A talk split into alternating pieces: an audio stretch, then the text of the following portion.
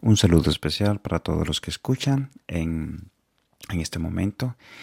Queremos que la paz de Dios esté con cada uno de ustedes y que el poder del Espíritu Santo pueda obrar en cada uno de sus corazones. Antes de comenzar eh, a hablar de la palabra de Dios, vamos a orar. Padre nuestro que estás en los cielos, te damos gracias por este eh, día, eh, por este momento en que estamos aquí, cuando vamos a hablar de tu palabra. Te rogamos, Señor, que tú puedas eh, obrar en cada uno de los que, cada uno de los que van a escuchar tu palabra y cada uno de aquellos que eh, van a sentir el llamado de Dios. Aquellos que van a eh, sienten la necesidad de, buscar de Dios, sienten la necesidad de buscarte, Señor. Eh, te rogamos que tú envíes tu Santo Espíritu y que tu palabra esté disponible para cada uno de ellos y que sea una fuente de bendición, sea una fuente de edificación. Gracias Señor por tu amor y por la bondad y ese sacrificio que tú has hecho por cada uno eh, de nosotros. En el nombre de Jesús, amén. Muy bien, en el día de hoy quiero hablar eh, especialmente para aquellas personas que en algún momento de su vida han perdido la fe o están en ese punto eh, donde las pruebas que están pasando están siendo ya, están siendo más que suficiente como para abandonar la fe, como para abandonar la esperanza que, que Dios ha dado a cada uno de los que han decidido de seguir sus pasos. En el día de hoy vamos a, a través de la palabra de Dios, eh, eh, presentar y sostener la, las palabras de Jesús, la palabra de Dios, y encontrar ese apoyo que cada uno de nosotros necesitamos, especialmente cuando estamos en esos momentos, eh, estamos, cuando estamos en esos momentos, o cuando estamos pasando esos momentos difíciles en nuestras vidas, cuando decimos ya, eh, me doy por vencido, ya no puedo más, ya no puedo eh, seguir. Pero hoy vamos a recordar de que Dios, Dios está ahí. Y en el día de hoy vamos a leer una cita em, que se encuentra en el libro de Job, capítulo, capítulo 23. Vamos a estar leyendo desde el verso 3 en adelante. Pero antes de comenzar a leer, eh, quiero decir que hay muchas personas que eh, han creído en Dios o que quieren creer en Dios, pero llegan en el momento cuando ven las cosas que pasan en el mundo, cuando ven las injusticias, cuando ven las guerras, cuando ven las enfermedades, cuando pasan por el dolor, se hacen la pregunta, ¿dónde está Dios? Y su desesperación, eh, en su desesperación llegan al punto de de decir que Dios no existe, que Dios, que no hay ningún Dios en que podamos confiar. Pero em, quiero decirte que tú no estás solo y que Dios te conoce más de lo que tú te imaginas, más de lo que tú eh, puedas pensar, puedas imaginarte. Em, a veces pensamos que Dios no está ahí, que Dios no conoce, no me conoce, que Dios no tiene em, ningún motivo por cual pensar en mí o pensar en, en mi vida, pero la realidad es que Dios está muy pendiente de muy pendiente de ti, de tu vida, de lo que te pasa, de tu sufrimiento, de tus angustias, de tu dolor, de ese sufrimiento que justamente en este momento está pasando. Dios está ahí presente porque eh, Dios tiene un plan para nosotros. Dios tiene un plan para nosotros. Y quiero decirte que tú no estás solo, que tú eh, no has sido el único que ha estado sufriendo en esta vida, lamentablemente, porque sufrimos, sufrimos, eh, pasamos por dificultades. Eh, muchas son persistentes, muchos permanecen en Dios, permanecen, confían en Él, confían en su palabra. Muchos lamentablemente pues se rinden. Em, en el capítulo 23, en el verso 3, dice allí, Job, sabemos quién es Job, quien estaba pasando por unas pruebas, pruebas difíciles, muy difíciles. Muchos lo conocen la historia. Este hombre era, lo tenía todo y de repente pues lo perdió todo. Perdió su familia, perdió eh, sus riquezas porque era muy rico. Cayó en enfermedad, una enfermedad de llagas en el cuerpo que, bueno, para él era muy difícil existir. Y él dice así, en el verso 3, dice, ¿quién me diera el saber dónde hallar a Dios? O sea, ¿quién me diera saber dónde hallar? Yo iría a su morada, yo iría allí, donde Él está. Dice en el, verso 4, dice, expondría eh, mi causa delante de él y llenaría eh, mi boca de argumentos. Yo sabría lo que él me respondiese y entendería lo que él me dijera. Verso 6 dice, contendería conmigo con la grandeza de su fuerza. No, sino que él me atendería. Allí el justo razonaría con Él, y yo escaparía para siempre de mi juez. Verso 8, que es la parte que quiero resaltar, dice, eh, si me dirijo al oriente, no lo encuentro. Si al occidente, no lo descubro. Si Él muestra su poder en el norte, yo no lo veo, ni tampoco lo veo si se oculta en el sur. O sea, eh, muchas gente piensan de esta manera de que, ah, pero Dios hace esto, Dios hace aquello, pero yo no puedo verlo en mí, o sea, yo no puedo eh, estar en su presencia yo no puedo experimentar eso. Pero él dice allí en el, en el verso 10, eh, mas él conoce mi camino.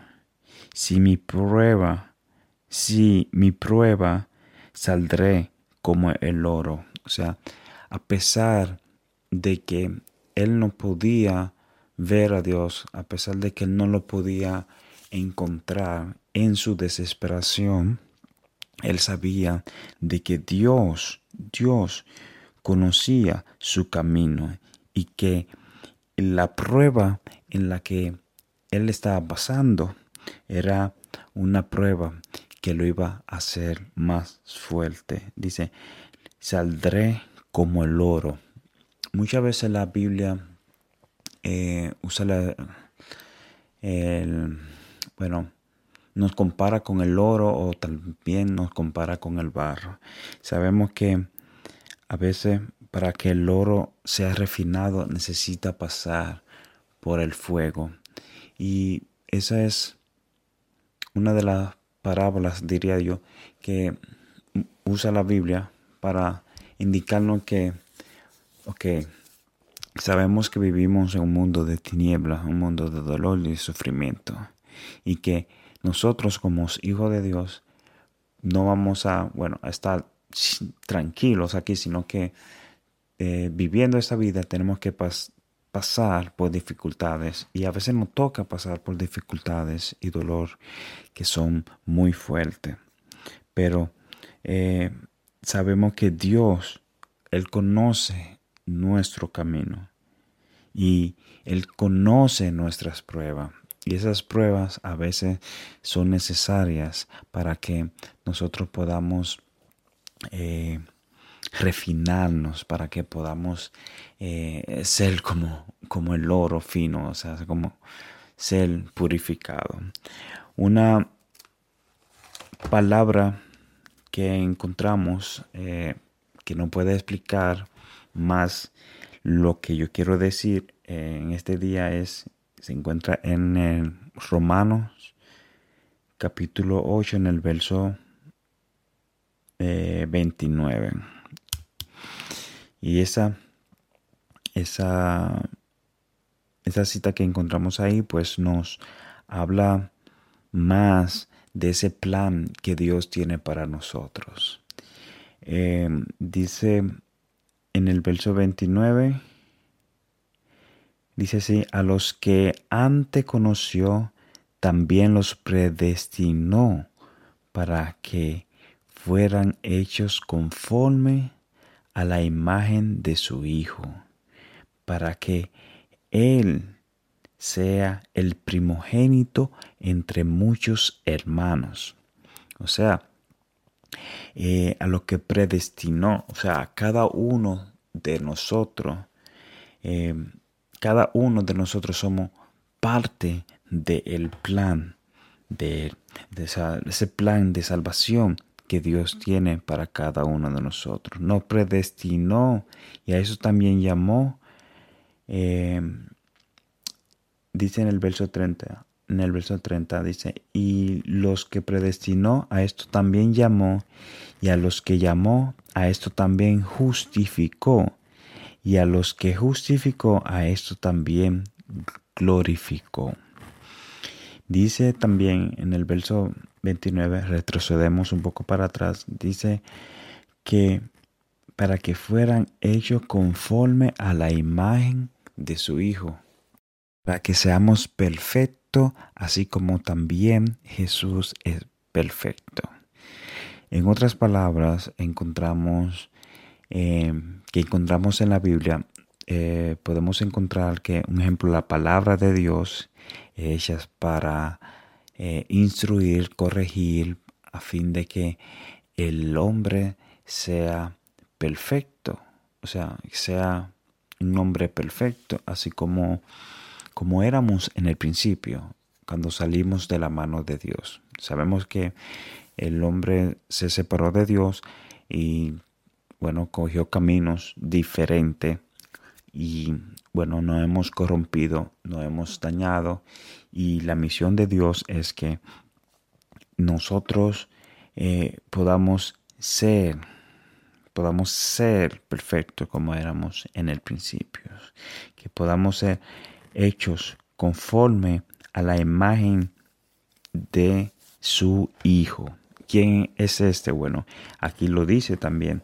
Dice que Él nos llamó a cada uno de nosotros. O sea, cuando Él vino aquí a la tierra, su Hijo Jesús, Él nos llamó y nos está llamando justamente en este momento a cada uno de nosotros para que eh, nosotros, si queremos, si queremos, porque es decisión de nosotros, eh, si queremos eh, ser perfectos, si queremos venir y ser reconciliado con Dios. Y todo esto se puede hacer solamente a través de Jesús. Ese sacrificio que le hizo en la cruz del Calvario por cada uno de nosotros. Así que, hermanos que escuchan, está pasando por prueba, está pasando por dolor, está pasando por dificultades en tu vida, recuerda que Dios tiene control de cada uno de nosotros y de las cosas que nosotros pensamos, las cosas que a veces necesitamos, a veces de las cosas que eh, por las que estamos pasando, ese dolor, ese sufrimiento. Dios está ahí y el plan de Dios es mucho más grande que las cosas terrenales que nosotros eh, pensamos y que, que, son más importantes en nuestras vidas, en el diario vivir. Eh, hay una vida mucho más eh, allá que esta de la que estamos viviendo aquí. Tenemos la esperanza de que Dios un día va a venir a acabar con este sufrimiento y con esta, esta tiniebla que existe en el mundo. Y bueno, tierra nueva, cielo nuevo. Esa esperanza es mi esperanza y esa es la esperanza que Dios tiene para ti en el día de hoy. ¿Te has preguntado, o tal vez no te ha preguntado, dónde está Dios en este momento? Recuerda que el Dios está cerca de ti. Dice em, en el verso 35, dice así, para que entienda cuán importantes somos para Dios. Dice, ¿quién? Eh, ¿quién nos separará del amor de Cristo? Tribulación, angustia, persecución, hambre, desnudez, peligro o espada. Como está escrito, por causa de ti somos muertos todos el tiempo, somos contados como oveja de matadero. Ante eh, en todas estas cosas somos más que vencedores por medio de aquel que nos amó. Por lo cual, eh, en el verso 38 dice, por lo cual estoy seguro de que ni la muerte, ni la vida, ni ángeles, ni principados, ni potestades, ni lo presente, ni lo porvenir, ni lo alto, ni lo profundo, ni ninguna otra cosa creada nos podrá separar del amor de Dios, que es en Cristo Jesús, Señor nuestro. O sea, nada podrás separarnos del amor de Dios. Nada podrá separarnos de lo que Él ha comenzado en el principio. Él hizo todo perfecto, te hizo todo bien, todo lo que salió de su mano era bueno en gran manera. Tú saliste de la mano de Dios. Yo salí de la mano de Dios. Pero eh, lamentablemente eh, no todo es así, pero tenemos esa elección de eh, poder venir a Dios, poder venir ante Él y ser justificado por la sangre de Cristo porque su amor está ahí para cada uno de nosotros, si lo queremos aceptar, si queremos aceptar ese sacrificio, Dios está ahí con nosotros. ¿Qué pues diremos? Si Dios está por nosotros, ¿quién contra nosotros? Él no escatimó a su propio Hijo, o sea, no reguardó ni a su propio Hijo, sino que lo entregó por cada uno de nosotros. ¿Cómo nos dará Él también todas las cosas que nosotros necesitamos? ¿Cómo Él nos dará toda esa fortaleza que necesitamos? Está pasando prueba, recuerda de que Dios está ahí. Aguanta, persevera, que lo que persevera, perseveran hasta el fin, esto verán la gloria. Eh, Dios está ahí contigo, Dios está conmigo y Él llama a nuestros corazones. Recuerda eh, lo que leímos en, en, el principio, este hombre, Job, que pasó por todas esas dificultades y él mismo se hacía esa pregunta, ¿dónde? ¿Dónde está Dios? ¿Dónde está Dios en este momento? Quiero ir a buscarlo y presentar mis argumentos, quejarme delante de él, amalgarme. Pero él sabía de que Dios tenía el control, que a pesar de todas las cosas, Dios tenía el control y que Dios eh, conoce, conocía su camino. Asimismo es para nosotros. Dios conoce tu camino. Dios conoce eh, tu vida. Dios conoce a ti personalmente. Y Dios te llama en el día de hoy. A ti que ya tienes a Cristo en tu corazón y a ti que todavía no has recibido a Jesús en tu corazón. Él viene, Cristo viene pronto y quiere eh, salvarnos a cada uno de nosotros, quiere instruirnos, corregirnos, quiere eh, que podamos eh, ser hombres perfectos, hechos para toda buena obra. Somos más que vencedores en Cristo Jesús. Somos más que poderosos con Dios.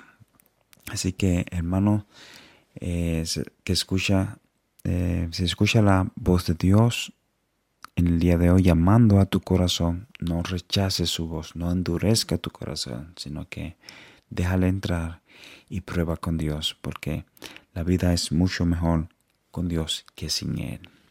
Oremos. Pero nuestro que estás en los cielos, Señor, gracias por esa palabra eh, que recibimos en el día de hoy, porque en ella podemos encontrar fortaleza, podemos encontrar esa mm, esperanza que necesitamos, especialmente en esos momentos difíciles en que nosotros estamos, que estamos pasando o que estamos viviendo, esos momentos difíciles que vemos como pasan los demás en diferentes lugares, Señor. Gracias te damos porque tu palabra está ahí y nos hace entender y reconocer de que a pesar de todas esas cosas, tú estás con nosotros y de que tú nos ama, que tu amor por nosotros es mucho más grande que todas las cosas en este mundo, que tú entregaste tu Hijo por cada uno de nosotros. Gracias por ese amor tan grande y gracias Señor por ese sacrificio que hizo Jesús por cada uno de nosotros. En el nombre de tu Hijo amado Jesús. Amén. Amén.